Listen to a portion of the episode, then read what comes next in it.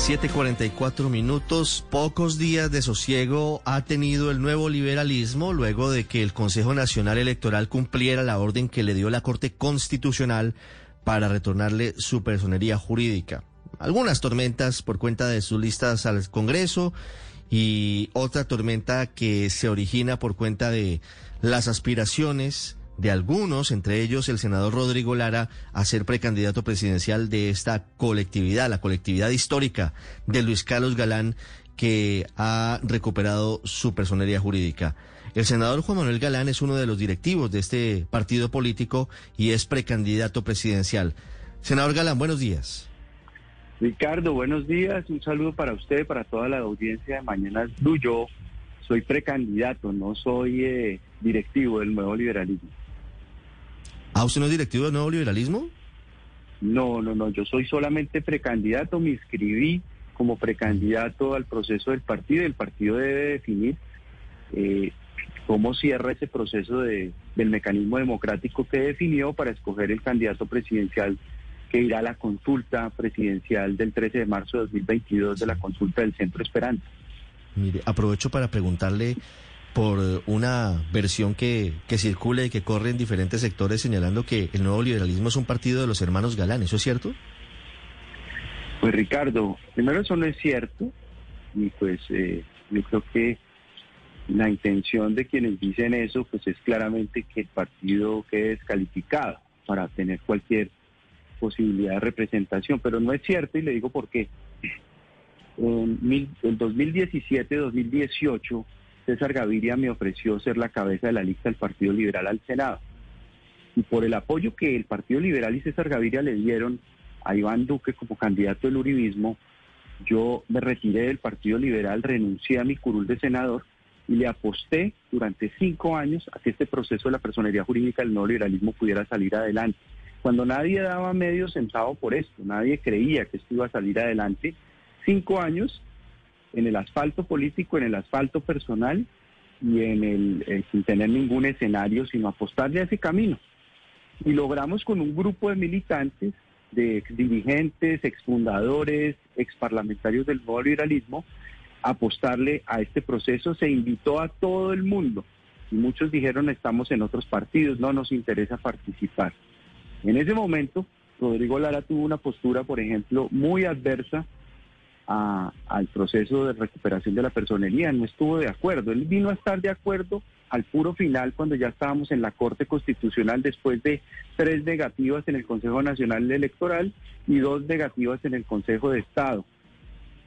Se da esta sentencia unánime de ocho votos a favor y cero en contra, donde esa ha sido la hoja de ruta del partido, la carta de navegación, donde ha habido unas instancias, unas autoridades del partido que han tomado decisiones. Todo eso ahora se pretende descalificar como si fuera un partido simplemente de familia. Nosotros somos parte del nuevo liberalismo, pero no somos el nuevo liberalismo. Hay unas instancias, hay unos directivos, hay unos militantes, unos tutelantes que han participado en este proceso colectivo.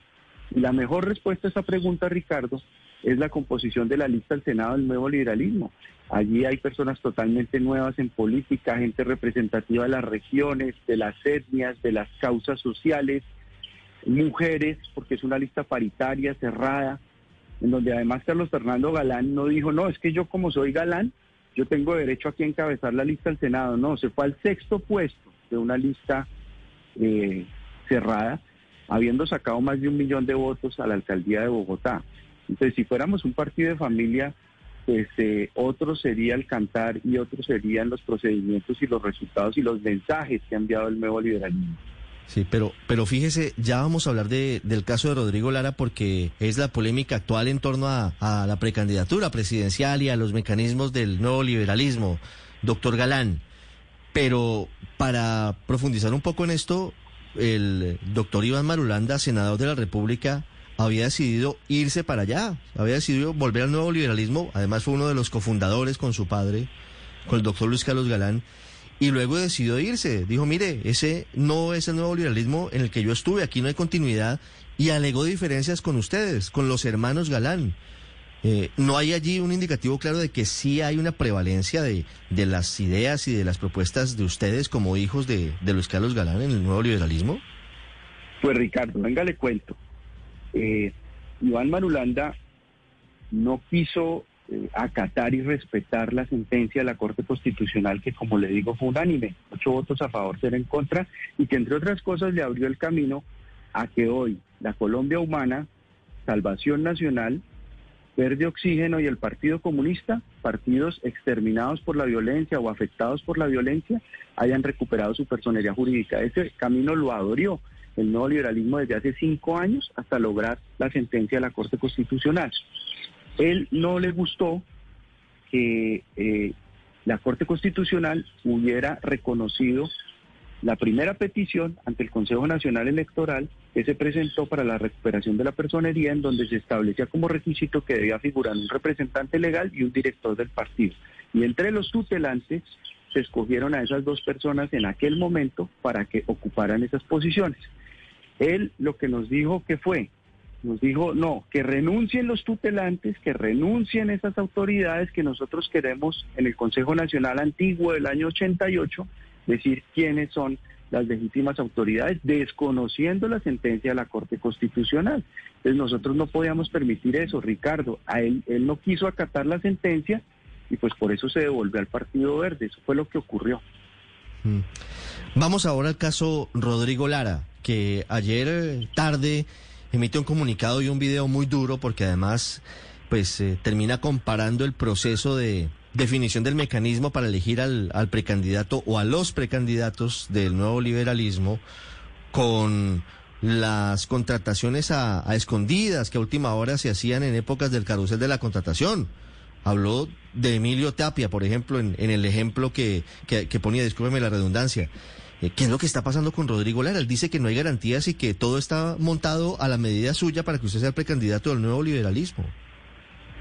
Pues, Ricardo, imagínese eh, cómo será de absurda esta teoría de Rodrigo Lara, que el, Emilio Tapia, que fue el carrusel de la contratación en Bogotá durante la alcaldía de Samuel Moreno, la persona, la primera persona que lo denunció, que lo señaló, fue mi hermano Carlos Fernando Galán como concejal de Bogotá. Entonces, pues que compare, nos compare a nosotros con Emilio Tapia eh, en estas circunstancias, pues no, no deja de resultar bastante paradójico.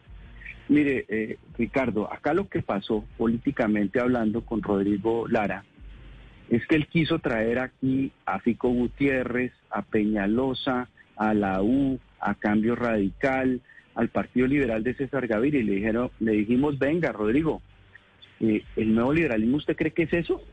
¿Usted cree que él renació para la política colombiana para terminar siendo un cambio radical 2.0? No, nosotros aquí tenemos una responsabilidad moral, ética, histórica, con un legado de Luis Carlos Galán que lo defendemos en colectivo. La integración de la lista al Senado de la República del Nuevo Liberalismo refleja eso equidad de mujeres, gente nueva, étnicamente representativa del país, de las causas del país. Entonces, este partido ha tenido una institucionalidad, ha tenido un respeto por las decisiones de las instancias eh, de justicia, por eso nos aguantamos las tres negativas en el Consejo Nacional Electoral, las dos negativas en el Consejo de Estado hasta llegar a la Corte Constitucional. Entonces eso hay que respetarlo y eso hay que acatarlo pero además es que el espíritu y el legado tanto de Rodrigo Lara Bonilla como de Luis Carlos Galán fue hacer otro tipo de política, hacer la política de manera distinta, alejada de las maquinarias, del clientelismo, de la compra de votos. Entonces, que nos venga a decir que nos vamos a aliar con esos grupos en esta nueva etapa del nuevo liberalismo, pues es inaceptable. Y él no quiso acatar las reglas de juego en relación con la coalición de la Centroesperanza los principios éticos, los lineamientos ideológicos. Él no está de acuerdo con eso, no quiso respetarlo, no quiso acatarlo. Entonces, ese ha sido el problema político con Rodrigo Lara, Ricardo. Él se queja del mecanismo de selección del precandidato, más allá de esto que pues no se conocía y, y que pues sin duda es un es un asunto de diferencias de fondo frente a lo que significa el nuevo liberalismo y, lo que significan otros partidos y movimientos políticos igualmente respetables, pero con, un historial. Eh, sí quisiera saber por qué dice Rodrigo Lara que las reglas para selección de precandidato están hechas para que usted sea el precandidato del nuevo liberalismo. Le cerraron la puerta a Rodrigo Lara por cuenta de las reglas o por cuenta de que él quería traer a los partidos tradicionales al nuevo liberalismo? Pues mire, Ricardo, este proceso, como le digo, se ha ceñido a la sentencia de la Corte Constitucional. Se ha ceñido a unos procedimientos institucionales en donde hay unas autoridades legítimamente constituidas, donde está un Consejo Nacional, un secretario general, un director nacional y una dirección política del partido. Y las reglas han sido absolutamente claras y transparentes. Respetar a la coalición Centro Esperanza y el proceso y los acuerdos que se han construido desde hace más de un año con la coalición Centro Esperanza. Respetar las reglas de la consulta presidencial, acatar eh, que no vamos a aliarnos con el continuismo, que somos un partido de centro izquierda que defiende un legado que tampoco cree en el otro cambio extremo y destructivo del otro bando. Y por eso estamos en la coalición Centro Esperanza. Él no quiso acatar y aceptar esas reglas de juego. Él estuvo en cambio radical hasta, hasta hace menos de un mes. Él se quedó los cinco años que estuvimos nosotros en el asfalto luchando por la personalidad jurídica del nuevo liberalismo. Se quedó como senador de cambio radical ejerciendo su curul y ganándose 32 millones de pesos al mes con un escenario político. Entonces él decidió eso y ahora al final entonces viene a imponer unas reglas y a tratar de romper el proceso político que está que, el nuevo liberalismo y la coalición de Centro Esperanza adelantado. Eso no lo podemos aceptar. Esas eran las reglas que había que cumplir, ninguna regla más, Ricardo. Sí, doctor Galán, a propósito de, de esta diferencia que usted tiene allí con Rodrigo Lara, él le hace una invitación, le dice que lo invita a que compita, a no tenerle miedo a la competencia, porque dice él que el que quiere ser presidente no puede tenerle miedo a la competencia. Y se lo pregunto con el mayor respeto si usted eh, está en ese lugar, es decir, si usted tiene miedo a competir con él por un puesto eh, en esa carrera a la presidencia de la República. Mire, yo le voy a decir lo siguiente. Yo a lo único que le tengo miedo es a Dios, porque creo en ese principio que dice Timor Domini inicium sapiense. En el temor a Dios inicia la sabiduría. Pero el resto no le he tenido miedo a nada, no le he tenido miedo a 32 años de proceso judicial para lograr esclarecer el crimen de mi padre y llevar al señor Maza Márquez ante la justicia y al señor Alberto Santofimio ante la justicia y a llevar a más de cinco generales de la policía ante la justicia y a llevar a un teniente del ejército ante la justicia que le expidió los carretes de B2 de inteligencia militar a los asesinos materiales de mi padre, a los, a los paramilitares del Magdalena Medio. No le tuve miedo a ser el citante del debate de los falsos positivos en el Congreso. No le tuve miedo a ser el citante de agroingreso seguro. Y no le tuve miedo a presentar la ley que regula el uso medicinal de la marihuana en Colombia. Yo no le he tenido miedo a nada, y menos a la competencia política. Pero lo que sí yo no puedo permitir es que nos vayan a convertir el nuevo liberalismo en un partido cambio radical 2.0, en donde eh, caemos en las mismas prácticas de darle avales a Oneida Pinto y a personas cuestionadas, en donde eso sería traicionar el legado de Luis Carlos Galán y de Rodrigo Lara Bonilla, y eso sí no lo podemos permitir.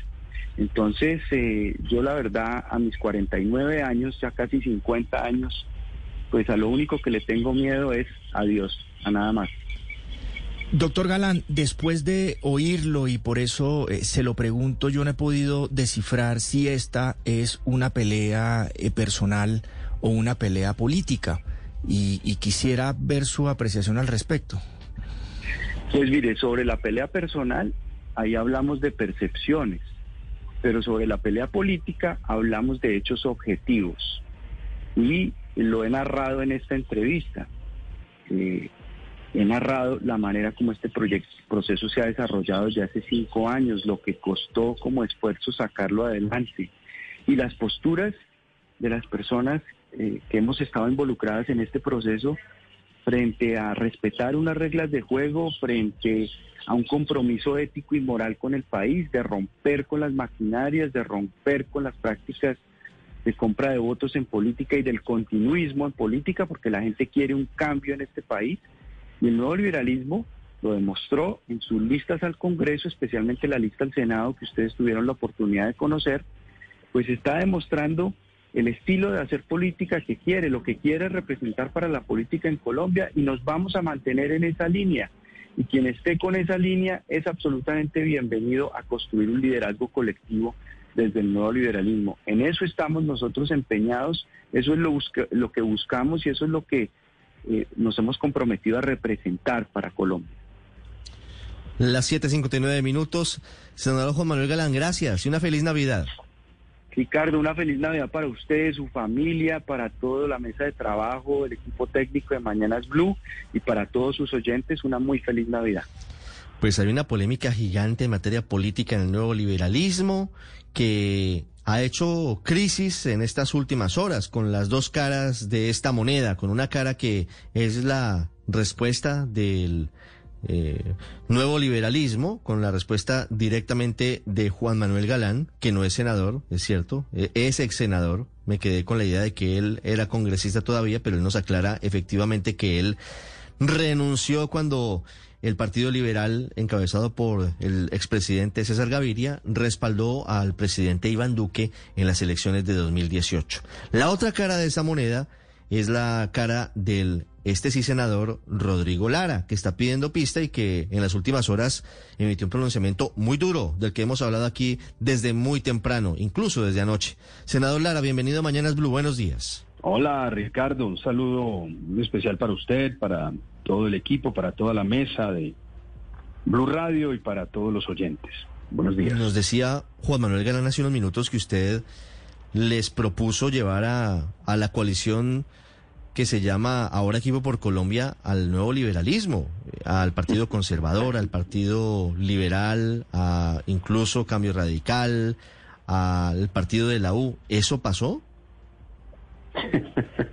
Yo entiendo que Juan Manuel eh, tenga que hacer un esfuerzo denodado para tratar de, de desviar el centro del debate, desviar la atención del centro del debate, que es el manejo nepotista familiar del partido y la negación de todas las garantías democráticas al interior con triquiñuelas, trampas, marrullas, que solo demuestran que cuando se tiene una moral tan grande como la que ellos ostentan como un ornamento público, esa moral termina siendo incluso hasta doble. Eh, es un debate político que yo no sé de dónde él saca el que ¿a quién se le ocurre? ¿A quién le pasa por la cabeza que yo voy a invitar al Partido Conservador, como lo dijo en su comunicado, al nuevo liberalismo? Es que es tan infantil eh, que eso se cae de su propio peso. Dígame, ¿en qué momento yo voy a invitar al Partido Conservador a entrar al nuevo liberalismo?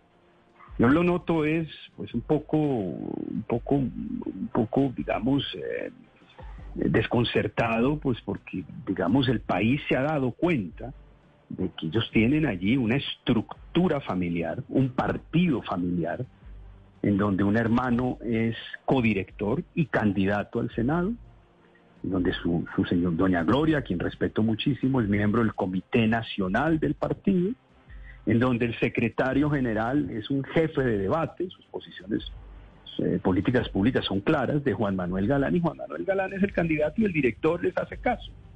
Ellos hablan de las instituciones del partido, pero es un partido manejado por ellos. Y quienes hemos solicitado garantías democráticas de participación, y no solo yo, Iván Marulanda, César Pardo, Carlos Arcesio Paz, Alfonso Valdivieso, Arturo Sarabia, todos nos hemos encontrado con que allí lo que impera es un polígrafo, es un autoritarismo de partido al servicio de los intereses de la familia. pero, si es un, pero, pero, senador, si es un partido de familia, ¿por qué quería usted estar ahí?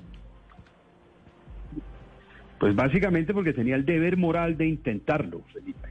Yo fui muy escéptico. Yo la verdad desde que vi que se fue, se fueron los miembros del antiguo Comité Nacional que ya mencioné y se fue Iván Marulanda, yo tenía muchísimas reticencias a la hora de entrar. ¿Quiénes me convencen? Iván Marulanda, y algunos miembros del Comité Nacional que me dijeron es que usted tiene por lo menos el deber moral de intentarlo. Usted tiene el deber moral de intentar ingresar a ese partido que fue fundado en 1978 por dos senadores, don Luis Carlos Galán y mi padre. Deje por lo menos la constancia histórica que quiere participar, porque ese es su deber, usted tiene que intentarlo. Y lo intenté de la forma más amable y respetuosa. Yo me reuní con la codirección del partido estaban Amador, Ocampo, Rubén Darío Ramírez y Carlos Fernando, y habíamos convenido que yo entraba y entraba como precandidato. Desde ese momento en adelante todo lo enredaron entre el secretario general, entre Juan Manuel, hicieron una cantidad de, perdón la expresión, de marrullas, me pidieron unas condiciones indignantes, kafkianas, ofensivamente eh, ofensivas, de que renunciara a la curul, cuando eso no se lo pidieron a Juan Manuel, no se lo pidieron tampoco a Iván Marulanda. Después eh, plasmaban una serie de cosas ilegales, eh, dando a entender una doble militancia para muy perverso para que me abrieran todo tipo de procesos. Después me exigieron que yo entraba, pero amordazado. Yo entraba y que no podía hablar hasta que ellos fijaran reglas que hoy son inexistentes, lo cual produjo o provocó mi primera carta diciendo que no aceptaba condiciones, además ilegales e inconstitucionales. Y la respuesta de ellos ante mi solicitud de que vayamos a una consulta democrática, que fue el mensaje, que fue el espíritu del nuevo liberalismo en los años 80, es imponerme una resolución a las dos horas, a las dos horas de recibir mi carta, unilateral e inconsulta, eh, en donde me imponen una encuesta que yo comparo con una licitación de Emilio Tapia, una encuesta que se sacan de la manga, inconsulta.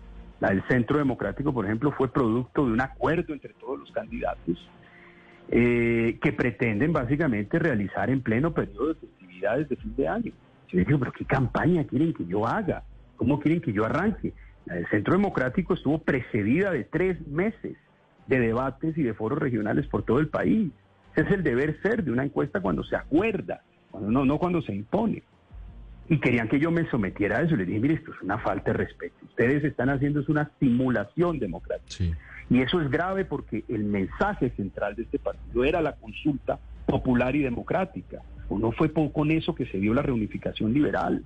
Y en segundo lugar, el propósito de un partido que recibe financiación de los colombianos para una consulta es que haya una consulta no una simulación de consulta, no una simulación del cumplimiento de la ley, que es lo que están haciendo con esa encuesta, que además contrata la otra parte. Tiene que yo me someta a una encuesta contratada por un jefe de debate de Juan Manuel. ¿yo qué les estoy pidiendo? Miren, honren básicamente el, legado de ese partido y, por Dios, que esto sea una cosa democrática y que todo el mundo participe. Pero lo que hemos encontrado son arbitrariedades y unas autoridades del partido en donde ostensiblemente el poder ejerce la, la, familia y en donde se imponen condiciones totalmente antidemocráticas. Y yo eso lo lamento. Eh, voy expresando lo mismo que expresó incluso Iván Marulanda. Iván Marulanda lo expresó en términos muchísimo más duros de los que yo he empleado. Y los antiguos miembros del Comité Nacional también han sido muy duros porque encontraron lo mismo que yo he encontrado al interior de este partido. Senador, ¿usted considera que no es legítima su aspiración por lo que nos decía aquí el senador Galán, en el sentido de que usted nunca le creyó a la posibilidad de que el nuevo liberalismo recuperara la personería jurídica y solamente se montó el bus al final, cuando ya el proceso estaba en la Corte Constitucional? Eso, eh, mire, dos observaciones. Si eso fuera así, eso no sería relevante, porque ese no es el punto central de discusión. Pero yo entiendo que él, como tiene que ocultar ese manejo arbitrario de su familia para favorecerlo a él, que no quiere competir, pues acude a este tipo de, de, humos para tratar de desviar la atención. Pero además es falso, a mí me sorprende la manera como ha mentido en estas entrevistas. Es que él ha mentido. Primero, él no me ha querido poner la cara desde hace más de un mes. Él hizo una pataleta, un berrinche cuando se enteró de que yo iba a entrar al nuevo liberalismo. Un berrinche. No le contestó a nadie el teléfono. Le escribí, Juan, hablemos, concertemos esto berrinche, no da la cara. Y sale ahorita con videos y trinos a insultar, pero no da la cara. Este es un hombre que no da la cara. Y su hermano tampoco ha querido dar la cara. Eso sí, para hacer jugarretas subterráneas son muy buenos, pero no dan la cara. Yo tengo un presidente, pero un tipo pretende ser presidente si no pone la cara. Pero bueno, eso mm. es falso.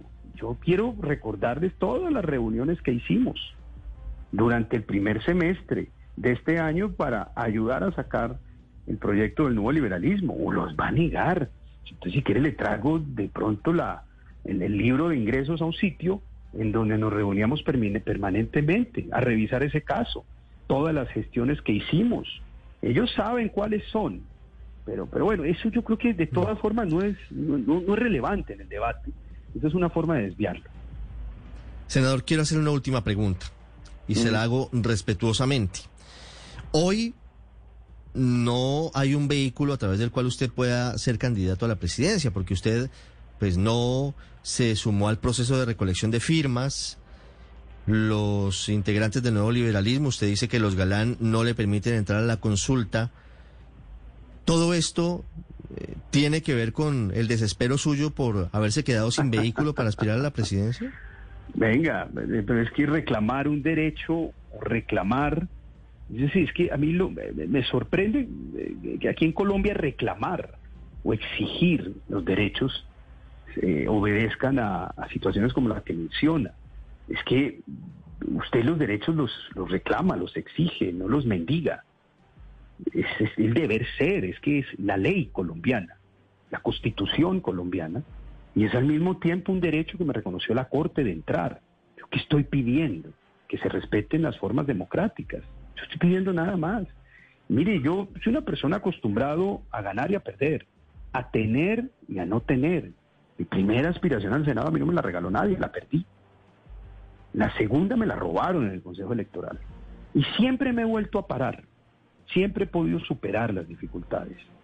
Entonces, pues mire, no, decía ayer una homilía del Papa Francisco, no hay cielos sin tormentas y no hay caminos sin accidentes en la vida. Hay gente como Juan Manuel que sí está acostumbrada a que todo se lo regalen, a que todo sea fácil y sea cómodo. Está acostumbrado a triunfar sin luchar, a ganar sin esfuerzo. Y eso es una gran tragedia en la vida. Y lo está demostrando en esta circunstancia en el nuevo liberalismo. No quiere competir, no quiere competir en los mecanismos que permite o digamos que, impone la ley, que es la consulta democrática y popular. Eso es lo que dice la ley. Y se inventó una simulación, una encuesta tramposa, marrullera, tramollera, que yo comparo con una licitación tipo Emilio Tapia, porque se la sacaron de la manga y la pretenden adjudicar en periodo de fiestas navideñas, impuestas sin concertación, para evitar esa, esa, esa esa competencia democrática. Entonces, pues, yo también le digo con, el aprecio que le tengo y el respeto, Ricardo, eso es, eso no es más y esos son los términos del debate que yo he planteado. Que él salga a decir cosas infantiles de que yo quiero traer el Partido Conservador o que yo he estado y no he estado, se está defendiendo y yo lo entiendo perfectamente, porque yo creo que han quedado al desnudo, no solamente por lo que yo he visto y mencionado, sino por lo que ha dicho Iván Marulanda, que los comparó con un clan de la política tradicional, y lo que han dicho los miembros del antiguo Comité Nacional, esos fueron los hombres, los que se fueron, los que renunciaron a ese partido, fueron las personas que fueron amigos y compañeros de lucha, tanto de Luis Carlos Galán como de Rodrigo Lara, que vieron lo que era ese nuevo liberalismo y que están muy sorprendidos y decepcionados de lo que están viendo en el actual. Yo lo estoy viviendo en carne propia, pero pues, yo estoy acostumbrado a las dificultades, yo no me amilano, yo sigo para adelante y como le digo, no hay cielo sin tormentas y no hay camino sin accidentes. Este, este, este tema político es vocacional y es inclaudicable. Recientemente, y esta es la última pregunta, ¿se ha reunido usted con Germán Vargas Lleras pidiéndole el aval de cambio radical a la presidencia? Yo con Germán Vargas nunca he peleado, yo con Germán Vargas nunca hemos roto esa relación, siempre ha sido muy respetuosa y la discusión sobre el aval se dio hace ya varios meses. ¿Y cómo le fue en esa reunión? ¿Cuándo discutieron eso? no, no, no, siempre ha sido muy cordial. Y lo ha sido porque hay gente muy interesada, siempre ha habido gente muy interesada en el nuevo en, ese partido de que yo asumiera eso. Pero mi prioridad, y le digo, mire, eh, se lo reitero, mi deber moral es entrar al nuevo y se lo digo, con mucho escepticismo, con mucho escepticismo, con muchas dudas al respecto. Yo la verdad lo hice porque tenía el deber moral de intentarlo pero, pero pues yo vi, sabía con qué me iba a enfrentar y mire, esa es la situación. Senador Rodrigo Lara, muchas gracias. Una feliz Navidad. Bueno, a ustedes, feliz Navidad y un gran abrazo.